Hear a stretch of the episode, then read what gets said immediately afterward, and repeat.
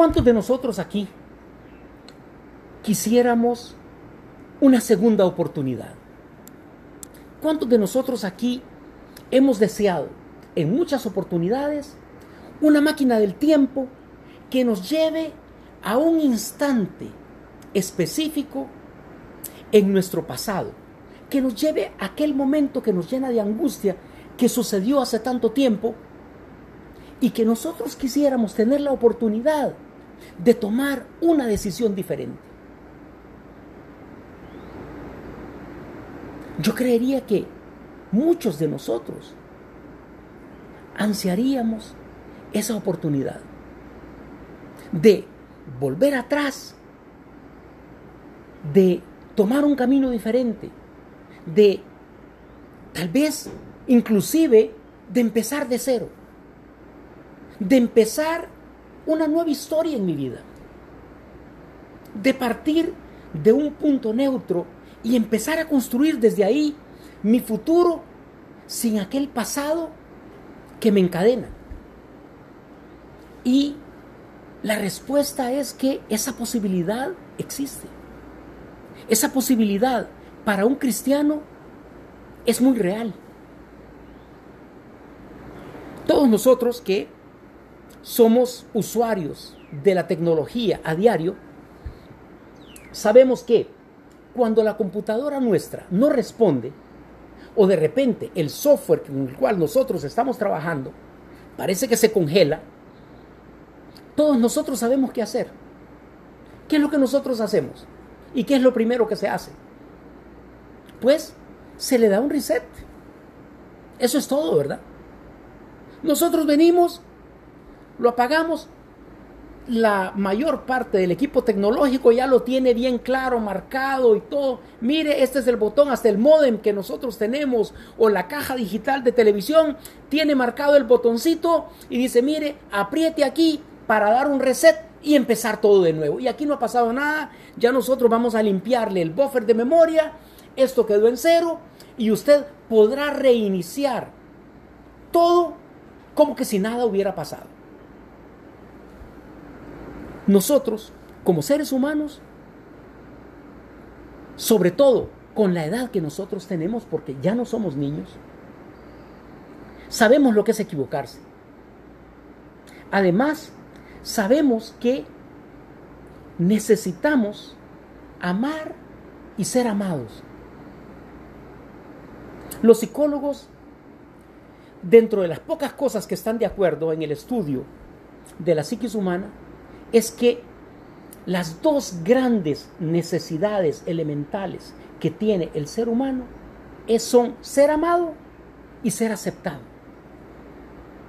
Entonces, nosotros, como seres imperfectos, que nos equivocamos y que andamos en búsqueda de ese ser amado y ser aceptado, sabemos que hay una condición para esto. Y es que nosotros necesitamos ser perdonados. Y esto es exactamente lo que nosotros necesitamos cuando sentimos que hemos perdido la brújula, cuando nos hemos perdido en el camino cuando no sabemos ya realmente para dónde nosotros vamos. O si sabemos para dónde nosotros quisiéramos ir. Como cuando de repente nos encontramos en una montaña y miramos para un lado y miramos para otro. Nosotros sabemos a dónde vamos, pero no sabemos qué, camino tomar. Tenemos que agarrar un GPS que nos apunte y decir, ok, esta es la dirección que yo debo tomar. Cuando todo pareciera estar bloqueado, cuando nuestro camino parece que está torcido por aquella decisión equivocada que nosotros tomamos. Este es el momento de apretar ese botoncito famoso, reset. Es el momento de resetear nuestra vida, regresar a nuestra configuración original como todos los teléfonos lo tienen ahí, si ustedes lo buscan, dice, hay una parte, usted quiere volver a la configuración de fábrica, donde no le había metido todavía ese montón de basura que tiene su teléfono, ya se cansó de tenerla por ahí, lo quiere tener como nuevo, reset. Nosotros queremos volver a los ajustes de fábrica. ¿Cuáles son los ajustes de fábrica del ser humano? El anhelo a compartir con nuestro Creador el paraíso que nos tiene preparados, el reino de Dios, que fue creado para nosotros, que debe ser nuestra máxima aspiración y que es nuestro único camino. Es hacia ahí donde nosotros tenemos que ir porque sí o porque sí. Entonces, nosotros decíamos de que esa posibilidad realmente existe para el ser humano. Nosotros también tenemos ese botón de reset. Lo que pasa que está muy escondido. Igual como en las cajitas de cable para que los niños no estén traveseando, le dice, mire, busque un alfiler y lo mete en este hoyito y el nombre está bien en chiquitito para que usted le pueda dar reset, para que no cualquiera lo pueda hacer. Nosotros decíamos de que esta posibilidad existe y San José María le daba un nombre muy bonito, muy atractivo. Él le llamaba a esto el sacramento de la alegría. Yo creo que a estas alturas nosotros ya nos imaginamos cuál es el sacramento de la alegría. Ya sabemos de qué estamos hablando. Y es que en realidad, a través de la confesión, nosotros recuperamos el gozo y la paz. Nos quitamos esa enorme carga sobre nuestras espaldas que nos hace caminar encorvados por ahí por la vida, viendo hacia el suelo sin tener la posibilidad de elevar nuestros ojos hacia nuestro destino natural que es el cielo. Porque solamente a través de la confesión nosotros podemos recuperar la amistad con Dios. Una amistad que cuando nosotros la perdemos, perdemos con ella también nuestra alma. Así de importante es. La confesión, o como se le conoce, el sacramento de la reconciliación, porque nosotros recuperamos la amistad de Dios, volvemos a ser amigos de Dios. Hay una reconciliación entre Dios y yo. Es un sacramento de curación. Porque cuando yo voy a confesarme, yo voy a sanar todas esas heridas que el pecado ha dejado en mi alma. Voy a sanar todas esas cicatrices por heridas pasadas, antiguas y viejas y que están presentes y que están endurecidas ahí y que están endureciendo mi corazón. Voy a sanar mi corazón. Voy a utilizar esa máquina del tiempo de la cual hablábamos y voy a regresar a ese momento preciso donde tenía que haber hecho algo y no lo hice bien. Esa es la posibilidad que nosotros los cristianos tenemos. Alguien le preguntaba al Papa Francisco que, que le pudiera recomendar él a una persona, a un penitente, a una persona que, que va a hacer su confesión. Y él decía de que lo que nosotros tenemos que ver, lo más importante para nosotros es saber mirarnos con sinceridad, no solo a nosotros mismos, sino que abstraernos y poder ver en toda claridad nuestro pecado. Solamente así nosotros podemos ver cara a cara en nuestro propio reflejo qué es lo que nosotros hicimos. Y podemos buscar el perdón. Porque el perdón de nuestros pecados nosotros no nos lo podemos dar a nosotros mismos, aunque nosotros queramos. Nosotros no podemos ir por ahí lastimando a alguien, ofendiendo a alguien, irnos a la cama esa noche, reflexionar y decir, hice mal, Carlos Roberto, no deberías haber hecho eso, eso estuvo muy malo, te perdono. ¿Verdad que no se puede? Hay una condición muy especial en el perdón que solamente te lo puede dar la persona ofendida. No te lo puedes dar tú mismo. El perdón se pide. Nosotros no podemos dejar de cargar con esa culpa por nosotros mismos. No podemos levantar ese yugo nosotros mismos. Es por eso que durante la confesión nosotros le pedimos perdón a Jesús. Porque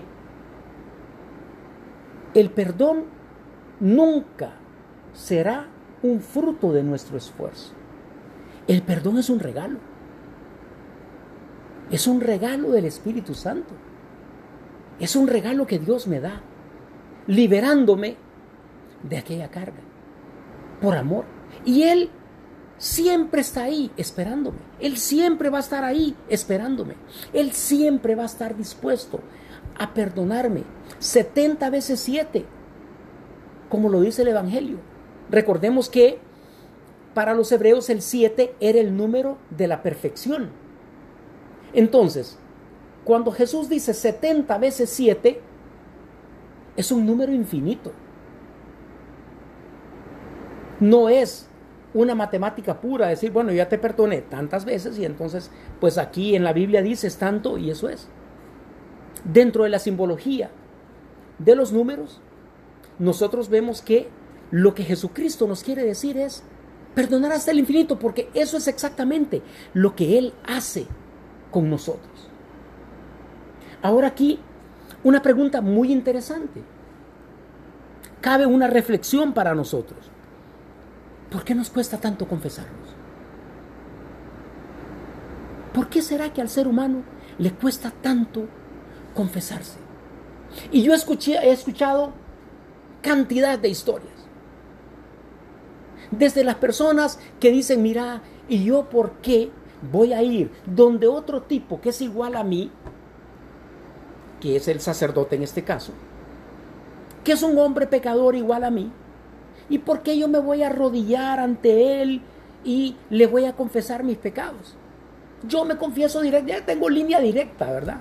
Tengo el teléfono rojo que se acostumbraba antes entre Estados Unidos y, Moscú. Tengo el teléfono rojo directo y, y lo hablo directamente con Dios. ¿Cuánta soberbia nosotros tenemos en esto? Porque nos olvidamos, primero, de que yo no me estoy confesando con un sacerdote. Nunca me estoy confesando con un hombre que, como estas personas lo dicen, es tan pecador como yo, a pesar de que él está preparado y ungido especialmente para realizar este acto, lo cual ya lo pone en una posición diferente a la de nosotros, una persona que ha dedicado su vida al servicio de Dios, pero olvidémonos de esto.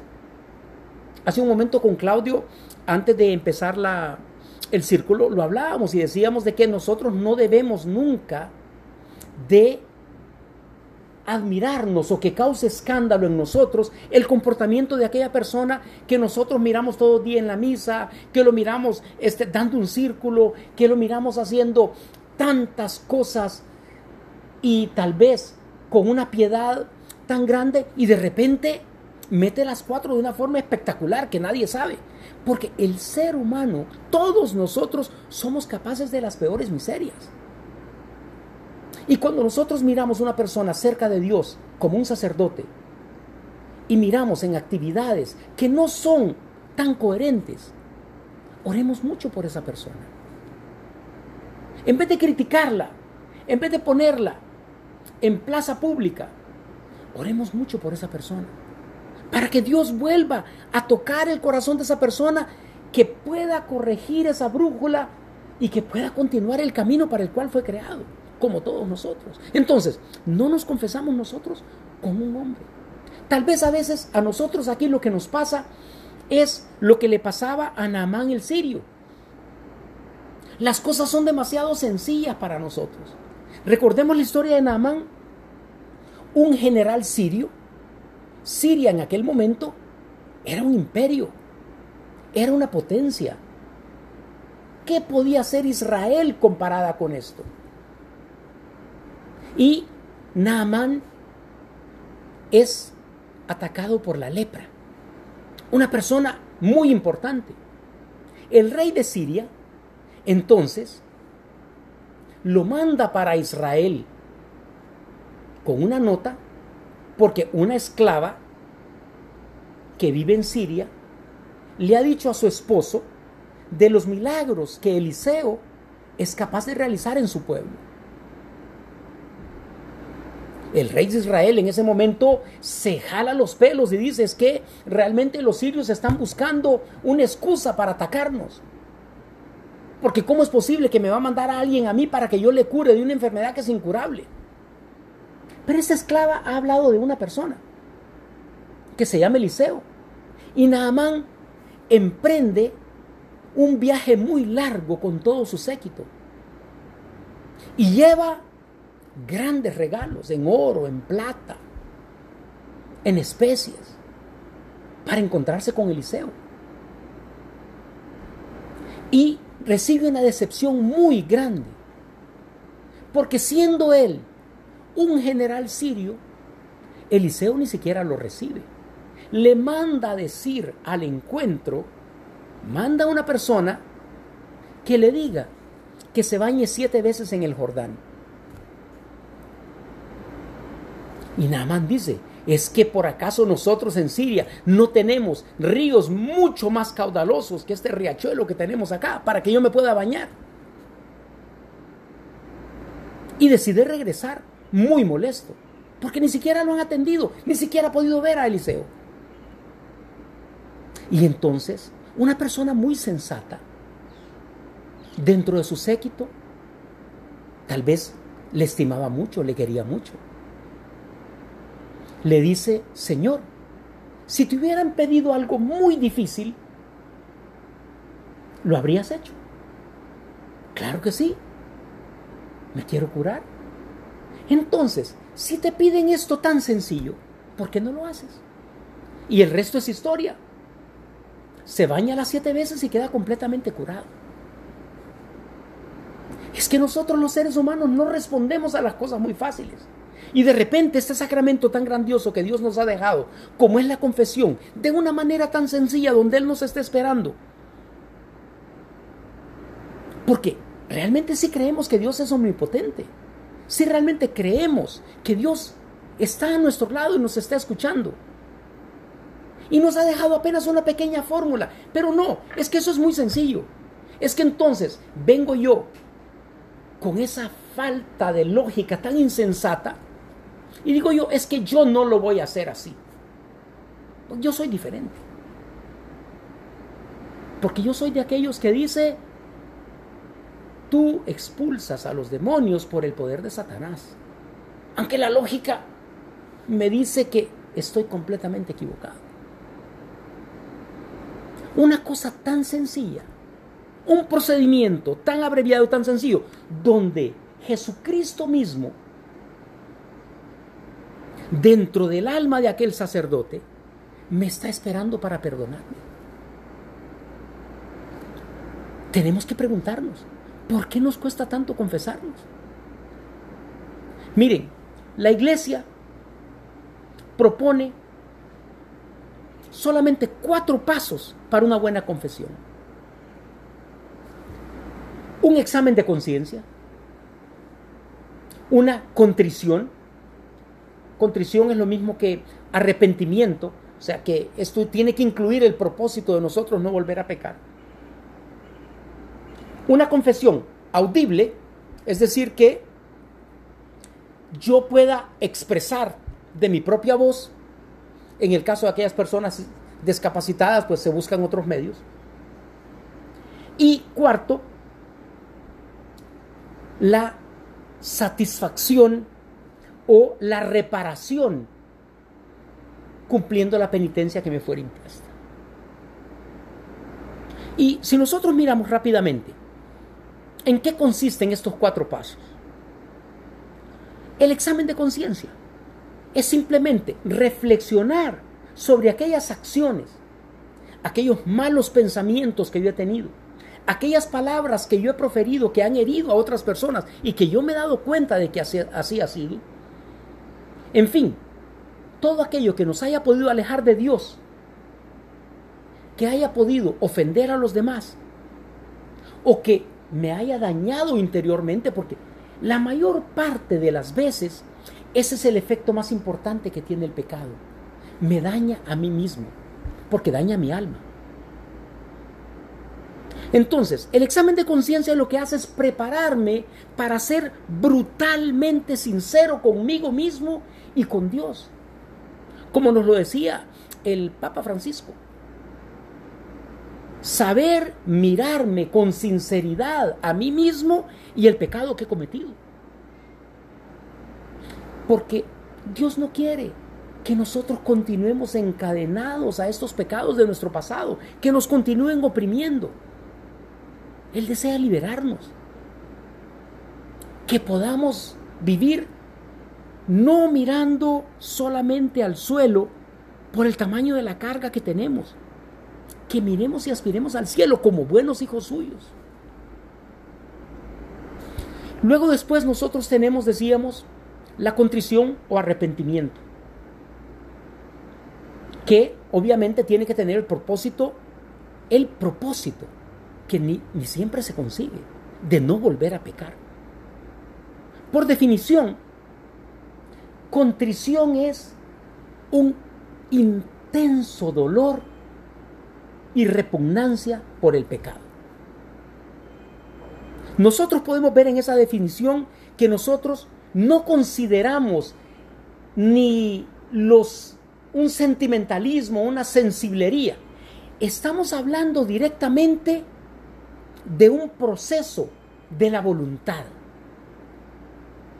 Y es aquí donde nosotros dentro de nuestra religión tenemos un montón de armas. Y es aquí donde nosotros decimos, ¿por qué yo todos los días debo dedicar un tiempo para Dios? Lo quiera o no lo quiera. Porque aquí no es un asunto de sentimientos. Es un compromiso que yo he realizado. Es un dominio de mi voluntad y de poder decir, Señor, no quería venir a verte. Hoy tenía muchas cosas que hacer. A veces inclusive cosas sin importancia. Señor, tenía trabajo que hacer. Sin ganas. Ya me tiene aburrido ese Carlos Roberto con las cosas, las mismas cosas todos los días. Señor, pero aquí estoy. Aquí estoy. Por mero ejercicio de mi voluntad. Porque esto no es sentimentalismo. Es un compromiso. ¿Qué tan comprometido el que no recoge conmigo desparrama? No nos dejaba alternativa. ¿Qué tan comprometido estamos? Aquí se ve qué tan comprometidos nosotros estamos. Este es un acto de la voluntad, donde se nos pide dolor en el alma, arrepentimiento, propósito de no cometer los pecados, aborrecimiento del pecado. Son ejercicios de la voluntad. Y aquí nosotros tal vez nos pudiéramos preguntar, ¿y qué pasa cuando yo me encuentro tan apegado a algo que, no consigo dejarlo. Estos pobrecitos que tienen completamente deformada su concepto de la sexualidad o del ejercicio de su sexualidad, que son esclavos de la pornografía, que todo el tiempo en su computadora, en su celular, en su mente, ellos viven inundados por este montón de porquería y no lo pueden dejar. Es más, no tienen ni siquiera el valor de intentarlo. ¿Qué pasa entonces en este caso? Lo que nos queda a nosotros es entonces pedirle a Dios que trabaje dentro de mi corazón para que yo pueda rechazar el mal. Yo recuerdo hace tiempos atrás y perdonen por poner un ejemplo personal, eh, hablaba con mi hijo.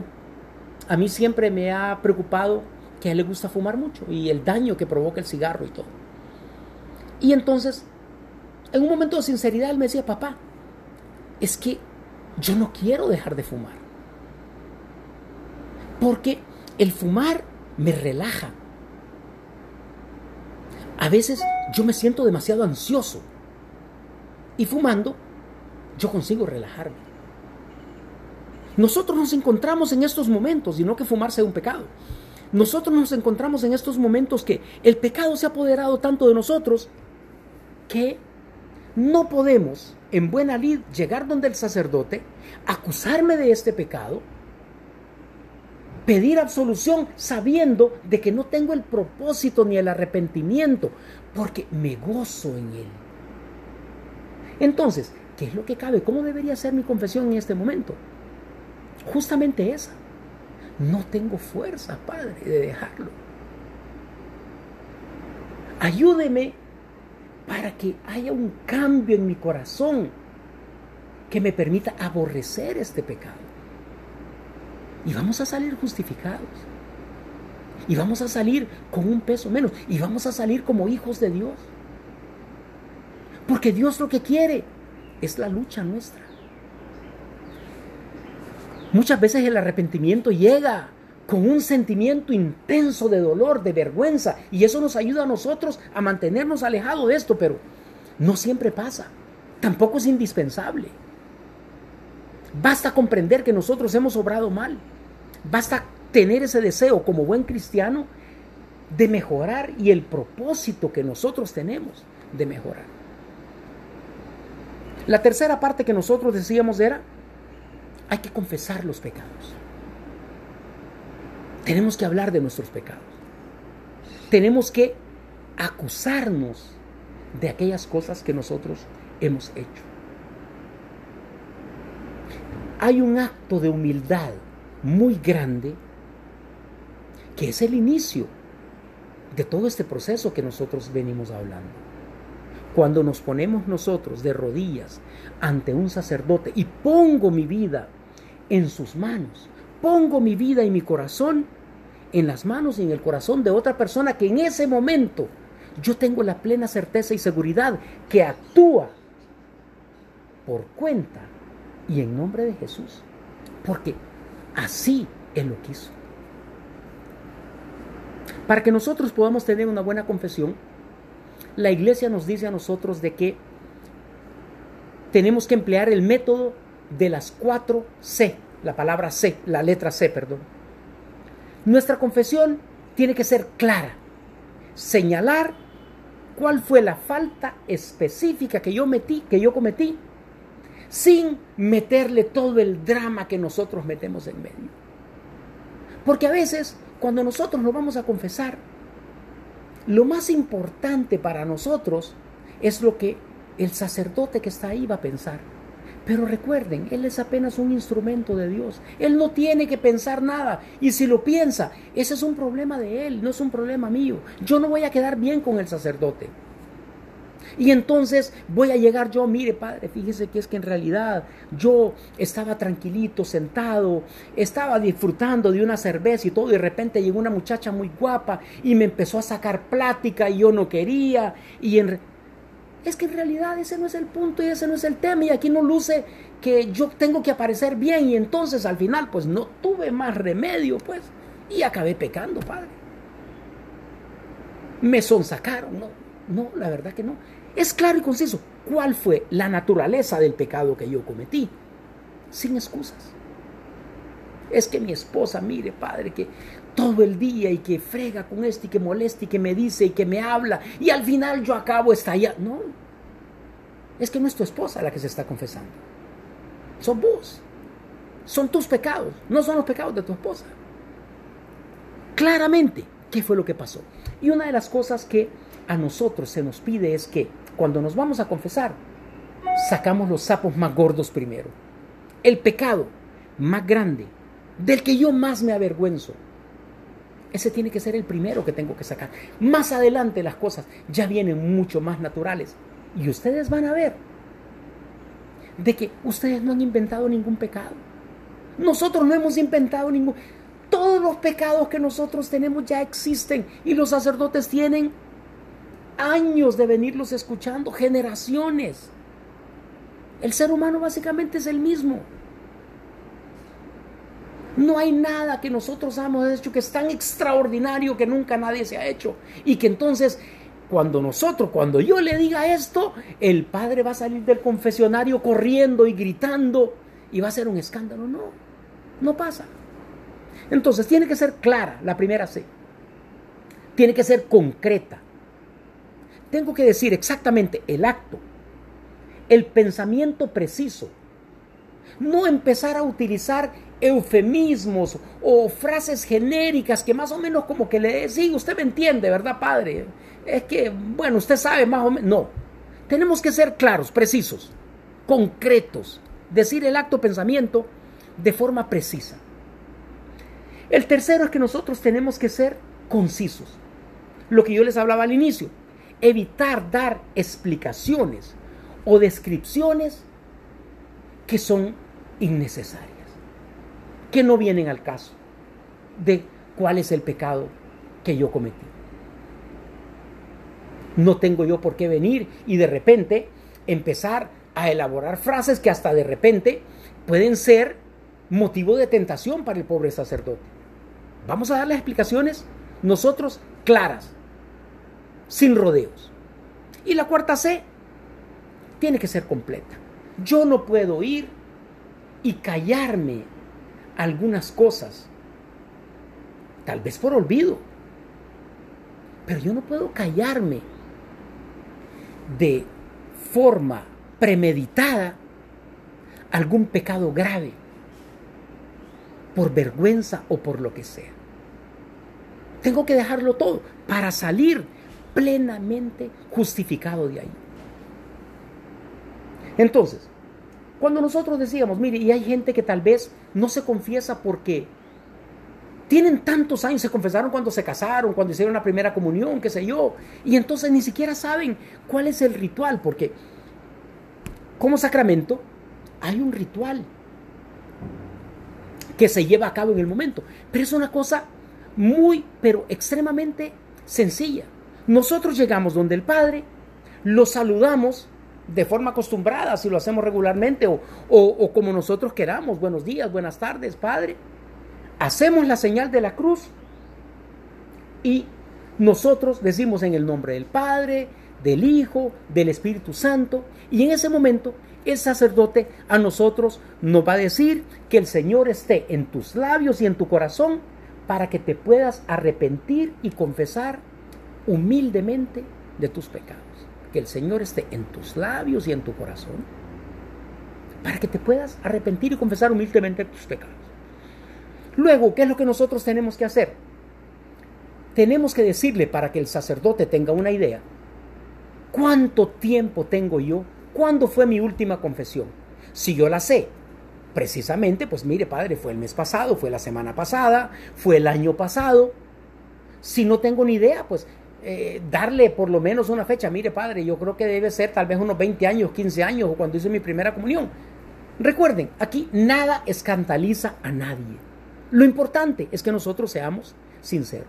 A continuación, nosotros ya hemos hecho nuestro examen de conciencia, sabemos exactamente de qué nos vamos a acusar y simplemente vamos y decimos, mire, mis pecados son estos, estos, estos y estos empezando de los pecados más graves hasta los pecados más sencillos o que nosotros consideremos que son sencillos, porque a veces hay pecados que sí son graves y nosotros no nos damos cuenta de la gravedad hasta que el propio sacerdote nos explica la naturaleza o las implicaciones que esto tiene.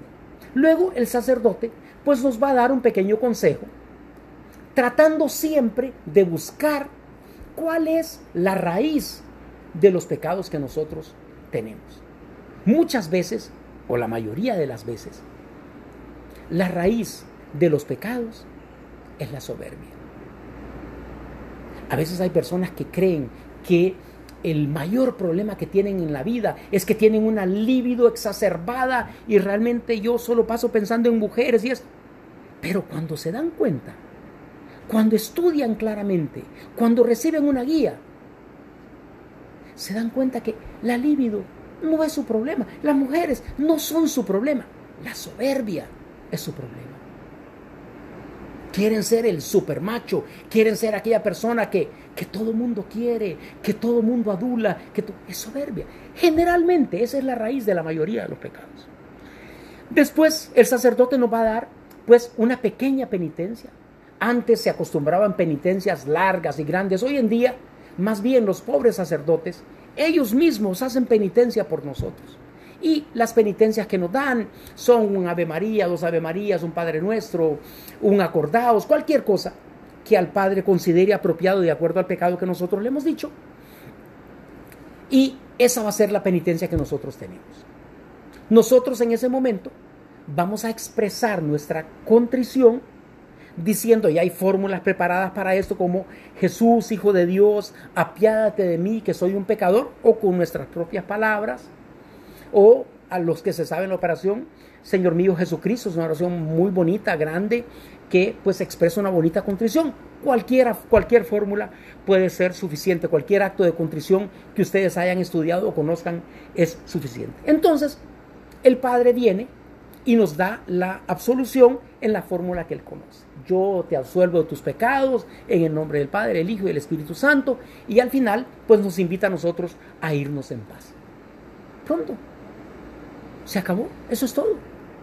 Y nosotros, después de haber hecho un buen examen de conciencia, después de haber seguido el proceso, hemos podido apretar ese botón de reset. Conseguimos el perdón, que no nos podemos dar nosotros mismos. Y entonces, la paz interior empieza a apoderarse de mi corazón. Y poco a poco se empieza a dar ese cambio. Y poco a poco empiezo a ser ese buen hijo de Dios al cual yo he venido aspirando sin darme cuenta desde hace muchos años. El cuarto punto, que es muy importante, que no se nos puede olvidar, es cumplir la penitencia, la reparación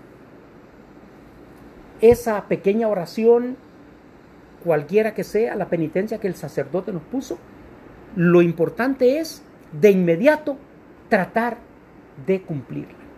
Nosotros podemos hacer por nuestra propia cuenta algunos actos de penitencia, tal vez algunas oraciones jaculatorias, alguna mortificación que nosotros podamos hacer para reparar los daños, principalmente los daños que me han causado a mí mismo por el pecado. Muy sencillo, ¿verdad?